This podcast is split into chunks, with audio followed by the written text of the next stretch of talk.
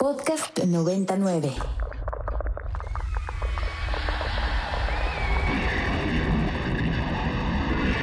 Radio Mórbido.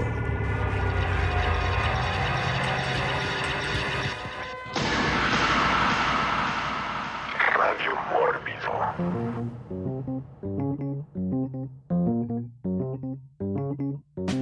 Hola, hola, hola, muy, muy buenas noches a todos los que nos escuchan en estos momentos a través de la frecuencia de Ibero 90.9, nuestra casa embrujada, eh, desde donde siempre transmitimos, grabamos y estamos eh, para los programas, las emisiones de Radio Radio Mórbido.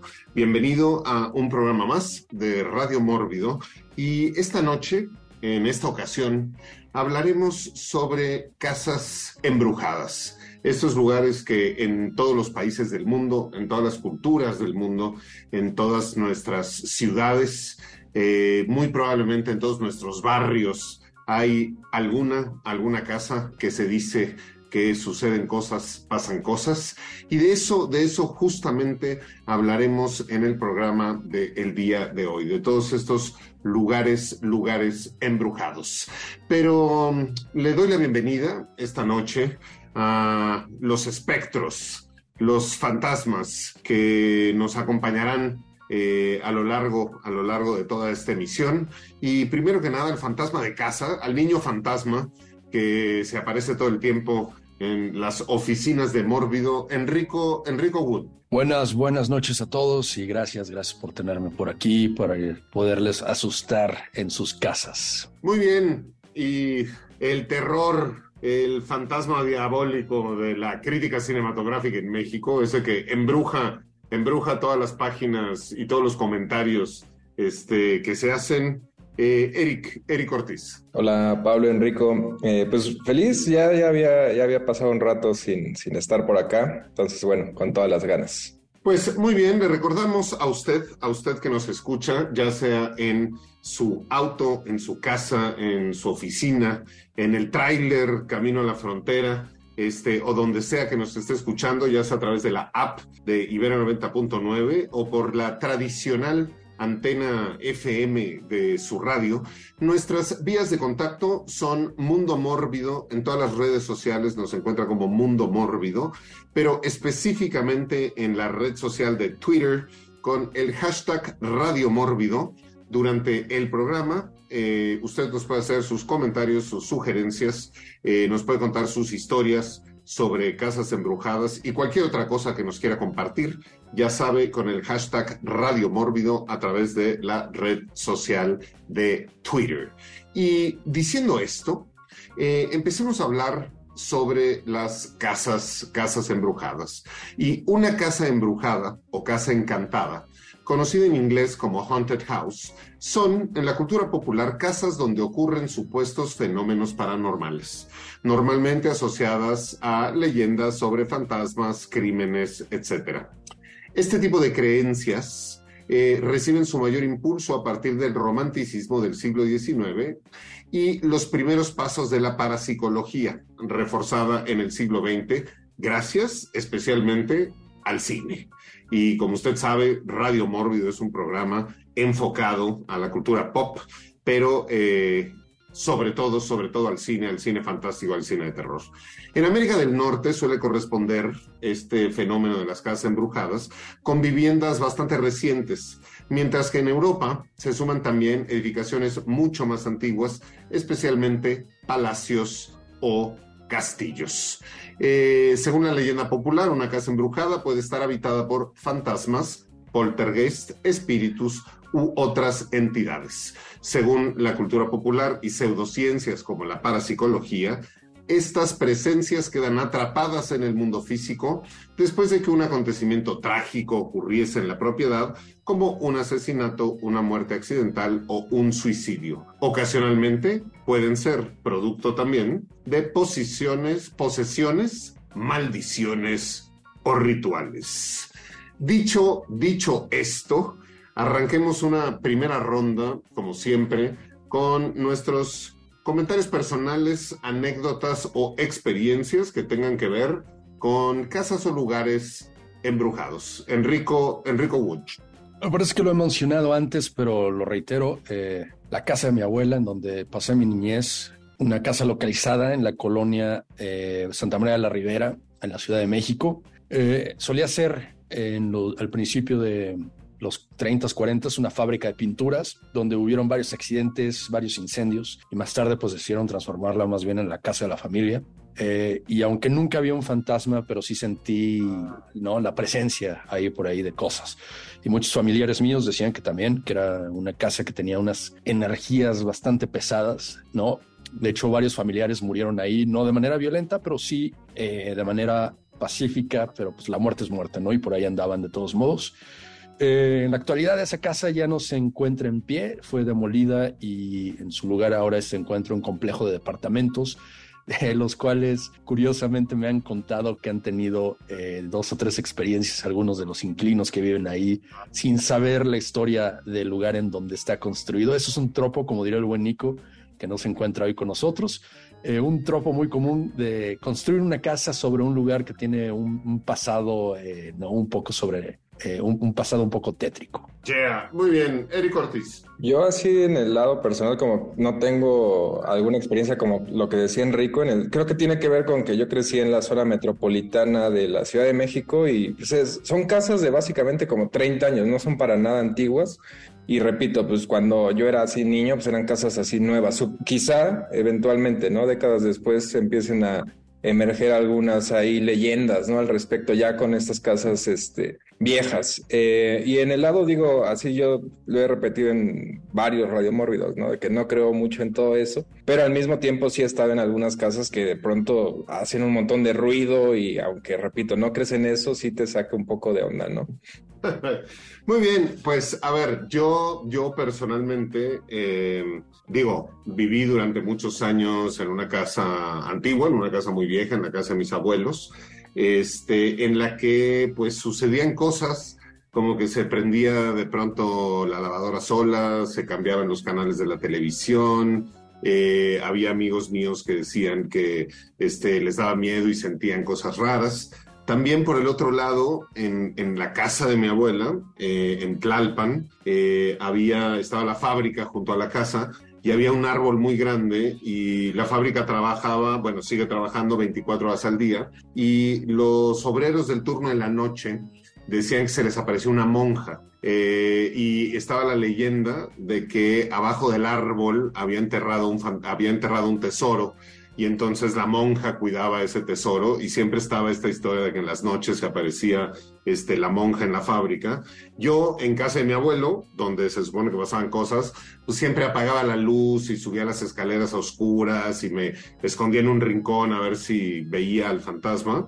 Y en la fábrica también siempre andaba buscando, siempre andaba buscando a la monja. Nunca pasó nada. Otro de mis deportes cuando era, era niño era meterme a casas abandonadas ¿no? Porque siempre está ahí, ¿no? Buscando como la experiencia paranormal, pero parece que cuando uno la busca, nada más, nada más no aparece. Y pues diciendo esto, ¿no? Eh, podemos eh, hablar de pronto de todas estas situaciones donde las víctimas de las casas eh, embrujadas, pues es gente que de pronto se muda, ¿no? A una casa, a una casa nueva, lo podemos ver como en el caso de Poltergeist, la película, que ya hablaremos más adelante, pues se mudan a una casa nueva, ellos felices, contentos, este, sin sospechar nada y suceden cosas. O eh, eh, Nightmare on Elm Street en la segunda película también, donde pues la víctima de Freddy, eh, todo empieza porque se muda a la casa donde habían sucedido las cosas. Entonces, este asunto de mudarse a una casa y que la casa traiga premio, es algo que podemos ver en muchas, muchas películas. Y con esta, con esta idea, vámonos a nuestro primer segmento musical y vamos a escuchar a Jumping Gene Simmons, que no es el de Kiss, porque esto es una rolón de 1964 que se llama Haunted House. Y regresamos con todos ustedes aquí a Radio Mórbido.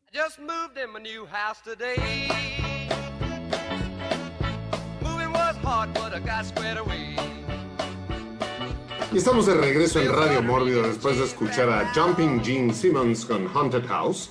Eh, justo, justo para ilustrar musicalmente el tema, el tema del Radio Mórbido de hoy, que son casas Casas Embrujadas. Recuerde, en Twitter con el hashtag Radio Mórbido nos puede ir comentando ¿no? y dando todas sus eh, anécdotas o situaciones que usted haya vivido con una casa, casa paranormal este, en algún momento de su vida. Saludamos por ahí a Raje Sabo, que está en vivo con nosotros, Irene Barrientos también, que nos da mucho gusto que también, también aquí nos acompañe. Casa Embrujada también tendríamos nosotros que hablar desde la perspectiva cinematográfica, que es un género o un subgénero cinematográfico. Dentro del género del terror eh, existen muchos subgéneros, como por ejemplo vampiros, este, zombies, eh, criaturas, eh, terror psicológico, terror, ecoterror de la naturaleza cuando se vuelve loca, y lo que, la parte del subgénero paranormal eh, hay, y sobre todo a nivel, a nivel comercial, eh, la descripción de un subgénero específico que se llama Haunted House y que son todas estas películas que tienen estas, estas características. Como lugares, los lugares embrujados, pues no solo son casas, ¿no? Ya lo veíamos eh, al principio del programa, que pues en Europa suelen ser también castillos o palacios, pero podemos hablar de hospitales, de cárceles, de manicomios, de escuelas, de hoteles y de todos estos lugares que pueden, pueden estar embrujados. Pero, a ver, empecemos ya, hagamos una siguiente ronda y podemos mencionar o la primera que recordemos, la primera que hayamos visto o eh, alguna de nuestras películas de casas embrujadas favoritas. Enrico, Enrico Wood. La primera que vi eh, por los tiempos precisamente porque salió en los 80s y después la, la trasladaron en televisión, está en repetición en el principio de los 90s y la vi muy, muy chico, pues fue Poltergeist, ¿no? Esta, esta película en donde, lo habíamos mencionado, esta familia americana, moderna, de los 80 se muda a una nueva casa, no, no es una mansión victoriana, no es este, no, no se está decayendo, no, no tiene señales de que había sido habitada jamás y les empiezan a pasar una serie de, cosas muy particulares en la casa, ¿no? Este, y luego resulta, ¿no? Al final de la película que lo que pasó es que no es, no, no, no era un, problema con la familia o algo así, es que habían construido la casa encima de, un cementerio indio, ¿no? Que no habían, no, el, tipo que las construyó, pues nunca mencionó eso y de hecho, ¿no? Las tumbas empezaron a salir, aunque cuenta la leyenda que eh, el equipo de producción utilizó esqueletos reales, eh, ¿no? En la escena en donde surgen los, eh, los, los, cuerpos, ¿no? De, lo, de, este cementerio indio en el lodo y que eso pues como que causó un poco la, la, leyenda urbana de que la serie de Poltergeist estaba maldita, ¿no? Porque a, varios de los actores les pasaron cosas y chocarreras. Pero otra maldición que cayó muy, muy extraña ahí es que todos dicen que Steven Spielberg fue quien realmente dirigió la película y no Toby Hooper, cosa que también hace enojar a muchas personas que estuvieron en la filmación de Poltergeist, que afirman que no, que Toby Hooper era el director de Poltergeist y que con todo y que Steven Spielberg tuvo su input, no, no era el director hasta la fecha. Es un debate que sigue y continúa que eso a mí se me hace una peor maldición decir que otro cuate dirigió la película que tú dirigiste. Yeah, pues justo, justo es un, gran ejemplo, la película de Poltergeist, eh, de la cuestión de ¿no? los embrux y las maldiciones, porque como bien decía, decía Enrico, eh, digo, la película trata sobre esta casa embrujada, que al final suceden muchas otras cosas, pero es una película que ha estado maldita y que la niña murió y que sucedieron mil cosas y que tiene también como toda esta leyenda, leyenda urbana alrededor de la película, alrededor de las maldiciones.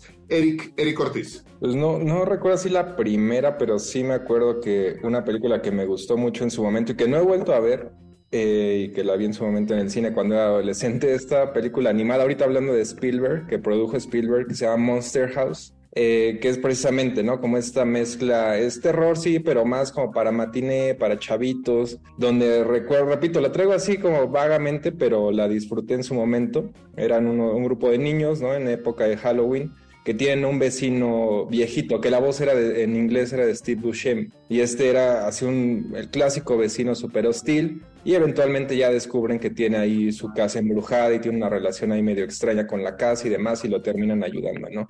Era tal cual recuerdo, eh, pues bastante entretenida, divertida, ¿no? De estas películas que en su momento le hacían la competencia a Pixar y que creo que también hay, hay como un mini subgénero, ¿no? De cine para niños de terror, animados, para Norman y demás, que, que la verdad están bastante bien. Yeah. Muy bien, eh, a ver, yo pues puedo recordar muchas, muchas películas este, que tienen que ver con casas embrujadas, y no solo películas, sino también eh, caricaturas, ¿no? Dibujos animados, eh, algunos mejores que otros. Eh, me acuerdo de esta, esta caricatura inmunda de el fantasma este que se llama Gasparín en español, Casper en inglés, que pues justo habitaba una casa y era pues el fantasma más lame este, y tonto que existía y tenía ahí a otros fantasmas. Siempre estaba llegando a la casa, a la casa y había, había eh, eh, eh, sustos. Me acuerdo de Scooby-Doo, que Scooby-Doo también, episodio sí y episodio no, también trataba sobre casas embrujadas. Pero también me acuerdo de cine mexicano, ¿no? Y me acuerdo de una película muy simpática, muy rara, que se llama Autopsia de un fantasma y que es, es una casa este, en la que sucede de todo, pero está el diablo eh, pero también hay unos fantasmas que aparecen y desaparecen. Y es, es, muy particular porque el fantasma además tiene como cuerpo, tiene como esqueleto y tiene cuerpo. Y de pronto se pelean el cuerpo y el esqueleto y se separan y el fantasma está por su lado y el esqueleto está por su lado. Entonces me acuerdo de esa y digo más adelante podremos comentar si las películas clásicas de Carlos Enrique Taboada tienen o no que ver con casas embrujadas, son o no de casas embrujadas. Pero ya que hablamos, ¿no? Eh, y Eric nos, nos abre la puerta, pues también a cine con humor y cine relajado, pues sin duda, si usted tiene una casa con fantasmas, si usted tiene una casa embrujada, pues ¿a quién le va a llamar? Who you gonna call? Pues seguramente a los Ghostbusters. Vamos a escuchar a Ray Parker Jr. con el tema de Ghostbusters y regresamos con todos ustedes aquí a Radio Mórbido.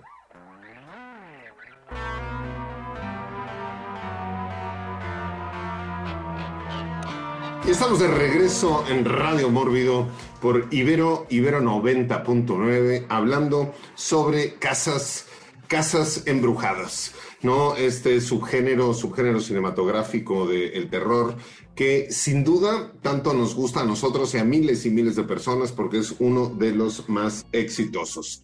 Eh, hablábamos de películas con humor como eh, Ghostbusters y sin duda otra película con mucho, mucho humor es Beetlejuice, Beetlejuice, Beetlejuice, donde también es esta familia que se mudan, se mudan, compran esta casa, ¿no? De una pareja que tuvo un accidente y se mataron y compran esta casa en el campo y pues son estos gentrificadores, este, citadinos que llegan a transformar toda la casa, pero pues resulta que en la casa siguen viviendo este, sus moradores originales, eh, este par de eh, almas campestres y campiranas que se encuentran aterradas por este, los nuevos, los nuevos eh, inquilinos y tratando de buscar una solución encuentran algo mucho peor, que es a Beetlejuice y pues suceden toda una serie de cosas muy simpáticas, inesperadas. Winona Ryder en la película, Michael Keaton este, en uno de los papeles donde menos maquillaje ha necesitado porque pues sale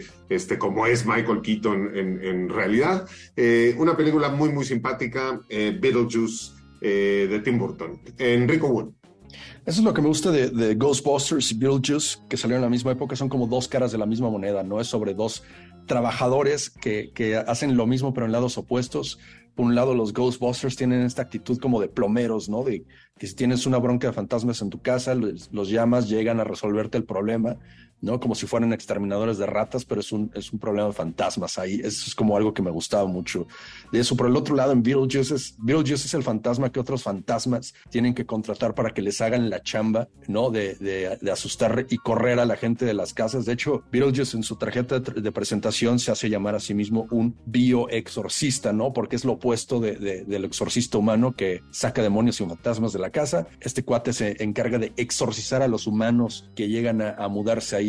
Y eh, más tarde, en los 90, hubo otra película que, que, me parece que estuvo como en esa, en esa línea, en esa onda, con influencias de ambas películas. Una película que me gusta mucho de Peter Jackson, eh, The Frighteners, ¿no? En esta eh, Peter Banning, que es interpretado por Michael J. Fox antes de que le pegara duro eh, ¿no? el Parkinson's, este, la, hace de un, un, tipo que no va a los cementerios, ¿no? Cuando hay un, hay un funeral, le da su tarjeta a la gente y él utiliza a, un par de fantasmas, ¿no? Que, que, con los que él vive, que son como sus roommates, para que vayan y aterroricen a los clientes. Llega él, supuestamente eh, no resuelve el problema, pero pues es más bien un con job porque ahí los fantasmas y él no se hacen, se hacen de la misma hasta que no se topan a un, fantasma agresivo de verdad. Es una película que me late mucho, que tiene, ¿no? Como una ondita de las dos entre Beetlejuice y, y The Ghostbusters. Yeah. Muy bien, por aquí nos recuerda, nos recuerda Irene Barrientos, este, y nos recuerda manera de pregunta eh, si el fantasma de Canterville este,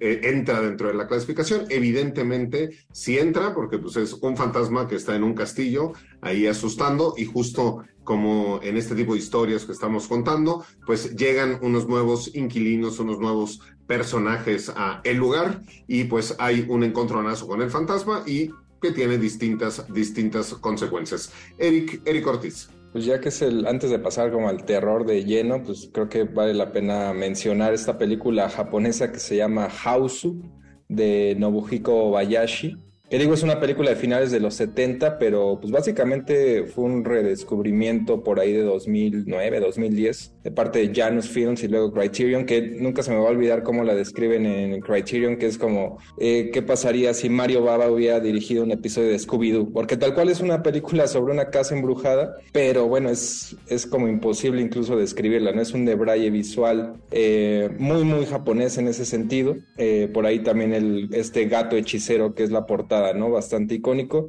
Y digo, eh, en este lado un poco, hasta cierto punto como negativo, a este director Obayashi, que falleció hace como un par de años, pues eventualmente nada más se le empezó a recordar por esa película, aunque también tiene ahí una filmografía bastante, bastante extensa, ¿no? Muy bien. Em, sí, a ver, en, en, realidad de casas embrujadas y hospitales y todo este tipo de cosas tenemos desde horror comedies, ¿no? Hasta películas musicales este, hasta las películas más crudas y, más serias, eh, eh, entraría, entraría la pregunta eh, a la mesa si, por ejemplo, podríamos considerar The Rocky Horror Picture Show, que esto es, ¿no? Porque entra dentro de esta convención de dos personajes que están en una carretera, que se les descompone el coche y que quieren pedir ayuda, ven a lo lejos una luz llegan y tocan la puerta y pues entran a una casa donde suceden todo un tipo de cosas. Eh, para ti, Enrico, Rocky Horror Picture Show entraría dentro de Casa Embrujada? Personalmente no, porque todos están vivos, en, ¿no? los entes extraños ahí, Frankenfrauter, todos es, no, no, no hay un fantasma realmente, todos están vivos, son excéntricos, son raros, no, son peligrosones, pero no, este, no, no, no están muertos, entonces por lo tanto no los cuento como, no, como elementos de casa de fantasmas. Eric Ortiz. Creo que también estoy este, de acuerdo con Enrico y creo que igual en el cine de terror hay muchas películas que siguen esa misma fórmula no necesariamente son parte de las casas embrujadas, pero también creo que es un sentido muy práctico de que pues, es bajo presupuesto, no puedes agarrar tal cual una locación y ahí encerrar a tus personajes y que pase, sucedan cosas raras. Va de la mano también ahí probablemente el, home invasion, ¿no? Pero pues obviamente son, son cosas totalmente diferentes. Muy bien, eh, hablemos, hablemos de más, de más películas de nuestras favoritas de casas embrujadas y a mí me gustaría hablar de una eh, muy particular, eh, que digo, tiene un remake, eh, en la original sale Vincent Price, este, y también hay unos lentes que te tienes que poner para poder ver a los fantasmas, pero sobre todo el remake, el remake más moderno de 13 fantasmas, me parece que es una película de casa, de casa embrujada, ¿no? De casa de fantasmas, pero donde además la misma casa es todo un device diabólico, maligno, este, que sirve para no solo atrapar a las personas, sino para realizar en sí mismo un ritual. Yo me acuerdo la primera vez que vi esa película, cómo me encantó la casa, ¿no? Me, parecía increíble que todo fuera este, transparente. Las muertes me parecieron este, fantásticas y pues digo, los 12 fantasmas eh, que me cayeron bien son todos menos la mamá, porque pues, la mamá era el fantasma más hiperlane que existía en toda la película. Pero yo pongo sobre la mesa la película de 13, 13 fantasmas. Enrico. Yo ahora que estaba hablando, Eric, de Houseu, pues hay, hay otra cara de esa moneda. Es otra película que también se llama House, pero esta es gringa, esta es 1985, dirigida por Steven Miner. Eh, es una película que eh, me extraña que no tenga un cult following, ¿no? Ahí también es un poco de horror comedy. Es sobre un veterano de la guerra de Vietnam que se muda a una casa, ¿no? Con, con su hijo, su, su, familia, pero el hijo se pierde en la casa y nunca más lo encuentran. Eh, se divorcia, ¿no? Cae en la depresión, todo esto. Y resulta que este, la casa tiene un portal a otra dimensión donde un compañero ¿no? de, su pelotón al que tuvo que dejar morir, eh, el espectro de este compañero eh, vengativo fue el que se robó a su hijo a través de este portal y que lleva varias dimensiones, aparecen varios monstruos, muy tipo Sam Raimi, muy tipo Evil Dead, eh, por ahí, ¿no? Y el, el, espectro en el que se convierte su, su amigo o su ex compañero de guerra, se me hace un, un, monstruo bastante peculiar en el diseño, ¿no? Es un soldado como en esqueleto, eh, ¿no? Casi pudriéndose, y, este, y, es una película bastante divertida por ahí, si la encuentran, este, véanla, es del 85, no es de, eh, terror ochentero que es como de, del entretenido del bueno por ahí. Yeah, muy bien. Eric Ortiz. Pues de favoritos, y ahorita que también Raje Sabo ya lo había mencionado como el equivalente a una casa embrujada del Infonavit, la casa de His House o su casa. Y sí es de mis películas de este subgénero que, bueno, del terror más metafórico, ¿no? Creo que es de las que más destacan. Eh, que está en Netflix esta película y que ve mucho, por ejemplo, del Babadook, nada más que aquí la historia es de unos inmigrantes eh, africanos que buscan refugio en Inglaterra y precisamente les dan esta casa y eventualmente sí funciona como una casa embrujada, ¿no? A lo largo de toda la película creemos que se les está apareciendo el fantasma de su hija que falleció y igual no se las cuento el spoiler porque hay un, hay un giro en la trama que es más o menos mi teoría de por qué esta película como que no quedó, no fue tan famosa o popular, eh, porque sí hace a estos personajes muchísimo más complejos que la película digamos, políticamente eh, correcta promedio, ¿no? Esta película, repito, son, sí son inmigrantes y todo, pero eh, tienen ahí un pasado bastante oscuro.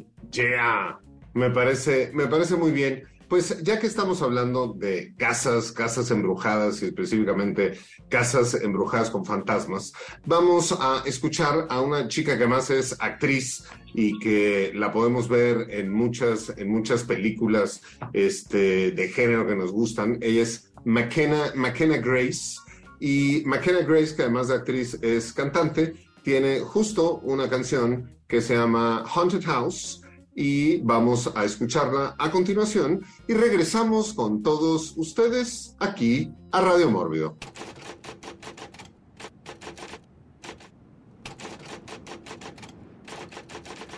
Y esto fue McKenna Grace con Haunted House, donde nos dice que un fantasma nunca, nunca deja una casa embrujada y otra vez me acordé de Beetlejuice cuando se quieren salir de la casa y entonces abren esta puerta y hay unos como, ¿no? Gusanos tipo, este, dunas, este, que corren por ahí y que no, no pueden salir. Está usted escuchando Ibero 90.9, eh, su programa de confianza Radio Mórbido, y estamos hablando sobre casas, casas embrujadas, castillos, hospitales, este, clínicas, escuelas, escuelas y, demás.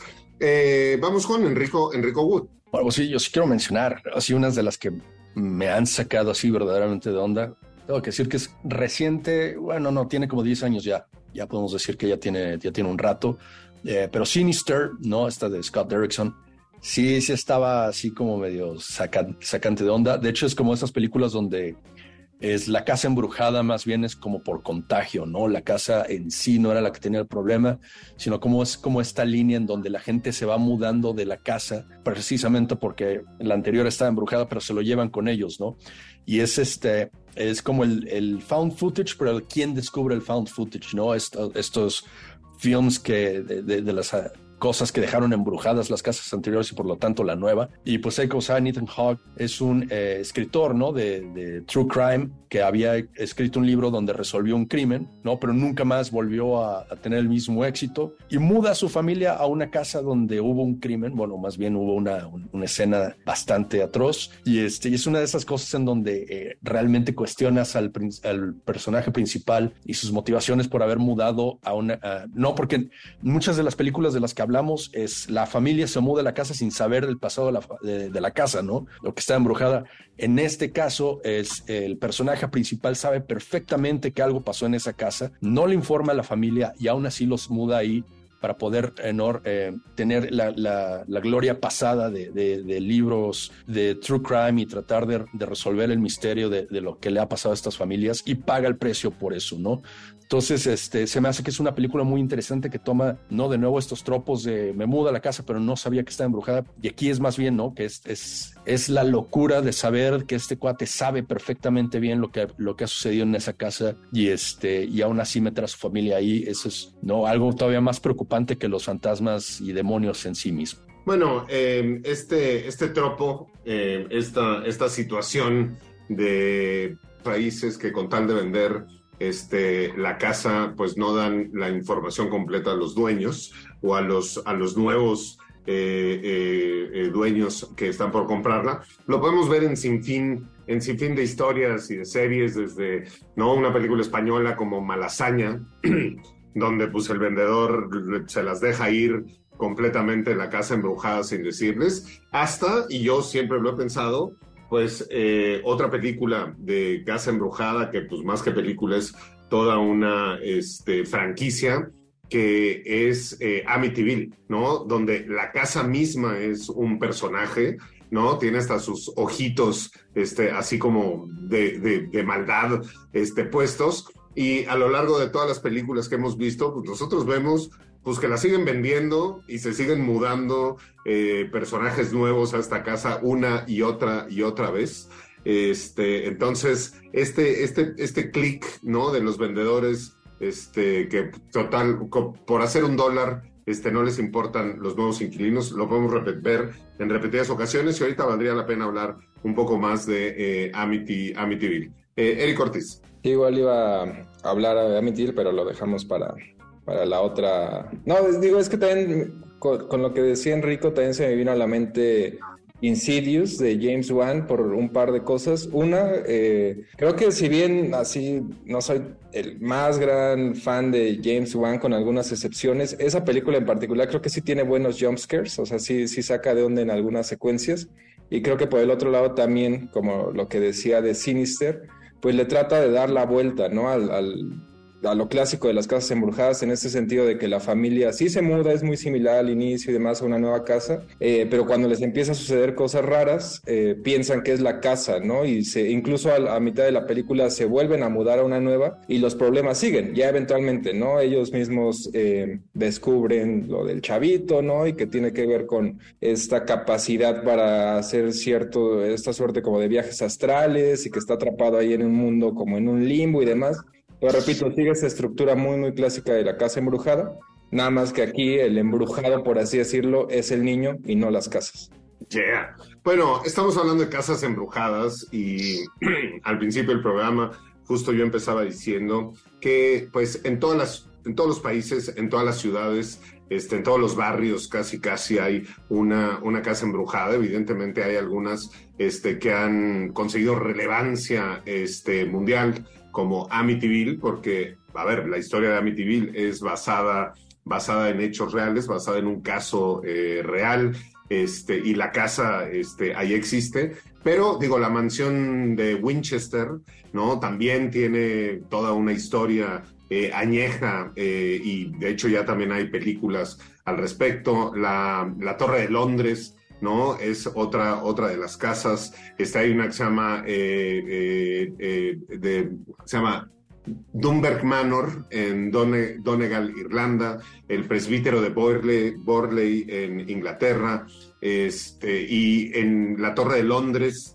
y en México, ¿no? Particularmente donde nosotros este, transmitimos y, pasamos este programa, pues hay un, un sinfín de lugares este, embrujados eh, que están en todas las colonias. Ha habido películas como por ejemplo la de Cañitas, y que esa pues no es una casa vieja ni nada, es una casa que la gente puede ir ahí a visitar, el edificio de las brujas, ¿no? Que está en la colonia Roma, eh, la Posada del Sol, eh, que está ahí en la Doctores, que tiene una serie también de historias, eh, eh, historias este, de fantasmas y de apariciones y de muertes, ¿no? Entonces hay muchos, muchos lugares. Usted, usted que nos escucha con el hashtag Radio Mórbido a través de la red social de Twitter, pónganos de alguna casa embrujada que usted conozca en su ciudad, en su país, en su pueblo, para, para nosotros poderla, poderla comentar. Pues sigamos, sigamos con las películas, porque como siempre no nos va a dar tiempo en todo el programa a hablar de todas, pero pues creo que hay películas muy específicas este, que nos gustan, que nos gustan más y que son muy representativas. Enrico, Enrico Wood.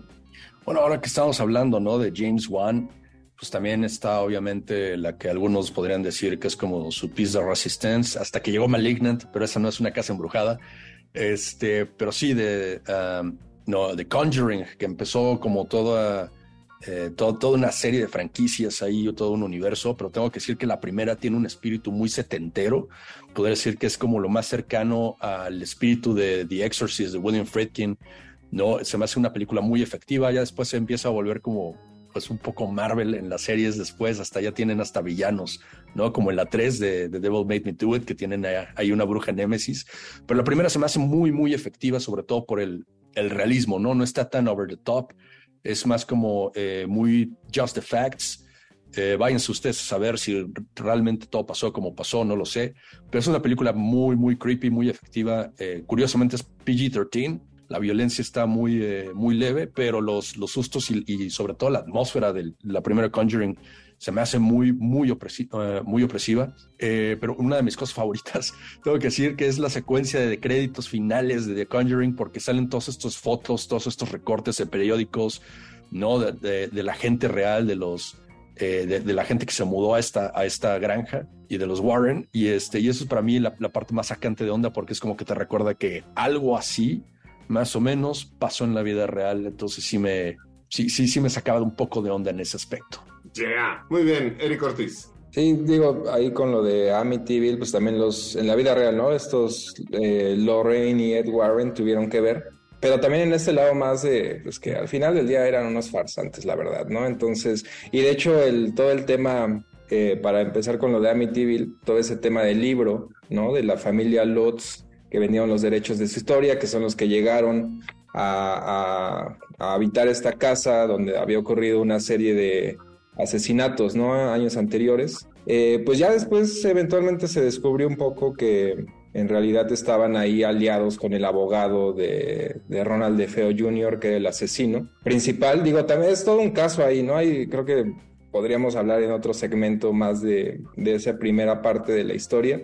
Pero repito, estaban ahí ligados con el, eh, con el abogado, vendieron los derechos, o sea, nada era para hacer dinero, no esta idea de contar una historia de que les había pasado cosas extrañas dentro de la casa. Y al mismo tiempo sé que así afectaron eventualmente a sus hijos, que eran niños en su momento, y que hay un documental, me parece ya años después, donde el chavito ya de adulto sí cree firmemente todo esto. Entonces, al final, digo, los, esta familia de los Lots, los que llegan a vivir a Amityville, pues terminaron embrujando, entre comillas, pero nada más a sus hijos. pues eh, volvieron malditos, malditos a sus hijos y por dinero, ya lo hablábamos con los caseros este, que no tienen escrúpulos, pues los papás, los papás muchas veces, muchas veces tampoco. Una de las películas, a ver, una de las películas más entrañables este, y que de pronto ¿no? Eh, a mí me trae mejores recuerdos de Casa Embrujada de la infancia. Eh, es una película que además este, pudimos tener la remasterización 4K en Mórbido hace unos años. Este, Peter Medak, el director, vino y estuvo con nosotros. Una película que tiene escenas, escenas maravillosas, sobre todo esta escena donde una pelota roja baja este, por las escaleras y estoy hablando de la película The Changeling. The Changeling de Peter Medak, una gran, gran película también de fantasmas y de casas embrujadas. Enrico Wood. Bueno, hace, eh, hace unos momentos habían mencionado la casa Winchester. Me parece que la película, eh, de hecho la casa existe, ¿no? La película no se me hace tan buena, pero no es, era con Helen Mirren. Ah, por ahí, pero creo que la historia de la casa se me hace bastante fascinante, ¿no? Es obviamente eh, la viuda Winchester, pues era la heredera de la fortuna de, estos rifles, ¿no? Es una compañía que, hizo rifles que revolucionó los rifles semiautomáticos, ¿no? Y ella decía que estaba maldita, la casa era nueva, lo mejor que el dinero pudo haber comprado. Imagínense la fortuna, sobre todo con los gabachos, los, los, norteamericanos, ¿no? Que les encanta la segunda enmienda y andar comprando rifles. Y este, y que bueno, según ella estaba maldita por todos los espíritus de todas las personas que han sido asesinadas por un rifle Winchester, pues ya se podrán imaginar las cantidades industriales de fantasmas que estaban detrás de ella.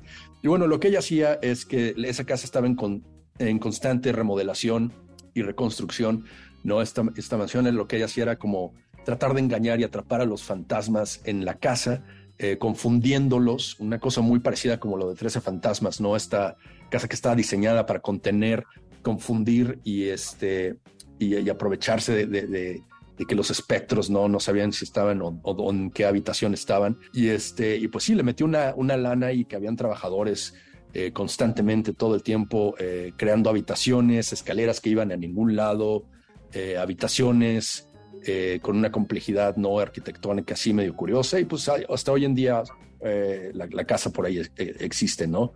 Este, yo no, no me daría una vuelta para ahí, pero sí se me hace una historia bastante, bastante bizarrona y, muy interesante de contar. Ya, yo feliz, feliz me iría a la casa, me quedaría a dormir sin luz, con una vela, sin ningún, ningún problema al respecto, ¿no? Así como eh, visité, caminé este, eh, por el hotel eh, en el que se inspiró la película de Shining, otra película que podría entrar sin ningún problema dentro de casas embrujadas, aunque este será más bien como un, hotel, un hotel embrujado. Entonces, a mí me encantaría, yo, si usted tiene una casa embrujada, este, por favor, invíteme a dormir y si hay room service, mucho, mucho mejor.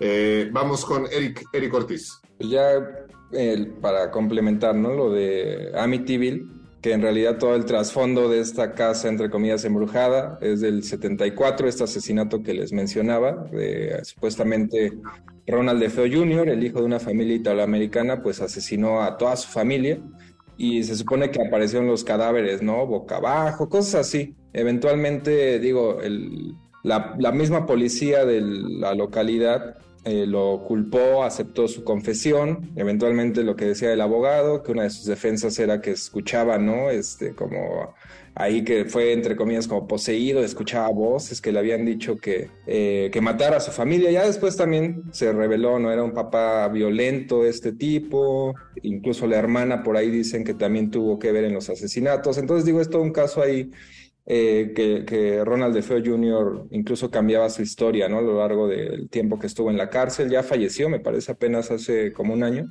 Y a partir de ahí, digo, viene ya después, ¿no? Que llegan la, esta otra familia, Los Lots, que es la primera película, ¿no? La del, la del terror de Amityville es como la, entre comillas, la secuela, y luego en la 2, en la de Amityville, la posesión, sí ya te cuentan esta historia que les mencionaba, ¿no? De Ronald DeFeo que de hecho la filmaron, si no me equivoco, aquí en México, en los estudios Churubusco, este eh, director italiano Damiano Damiani, ¿no? Y que digo, creo que, creo que es de lo más decente de esa franquicia que ha tenido, es de las interminables, ¿no? Ya está Amityville en el espacio, no sé qué andaban en, las últimas entregas. Sí, a ver, sin duda una, una franquicia que de, hecho e incluso eh, James Wan y los Warren ¿no? En una de sus últimas películas retoman el asunto y entonces dicen, ah, bueno, es que todo viene desde los Warren y ya todo lo quieren Warrenificar.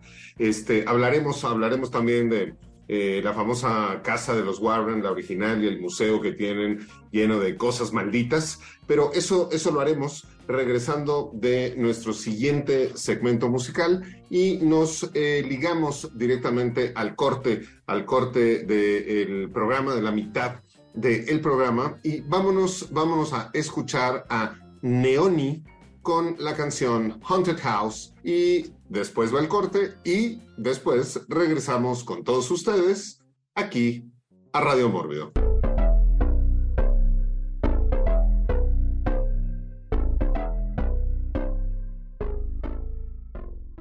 Lights they flicker and the candles glitter like you're in a thriller. Heart goes pum pum pum. Ghostly figures they can get so bitter. Sure you want to until you can turn back.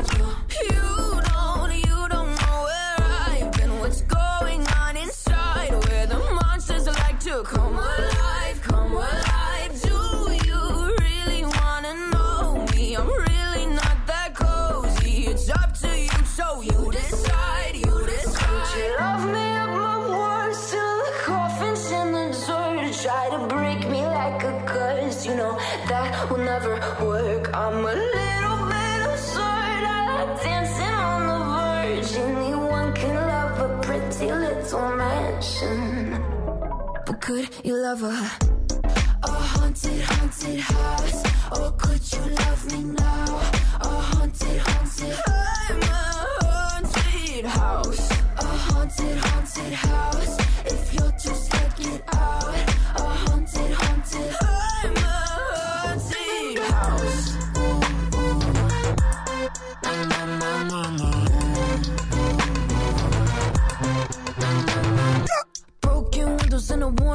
Scribbled on my wall saying that you better turn around. Wouldn't be the first to try to burn me down. Your move, you choose. Could you love me up my words till the coffin's in the dirt? Try to break me like a curse. You know that will never work. I'm a little bit absurd. I like dancing on the verge. Anyone can love a pretty little mansion. But could you love her?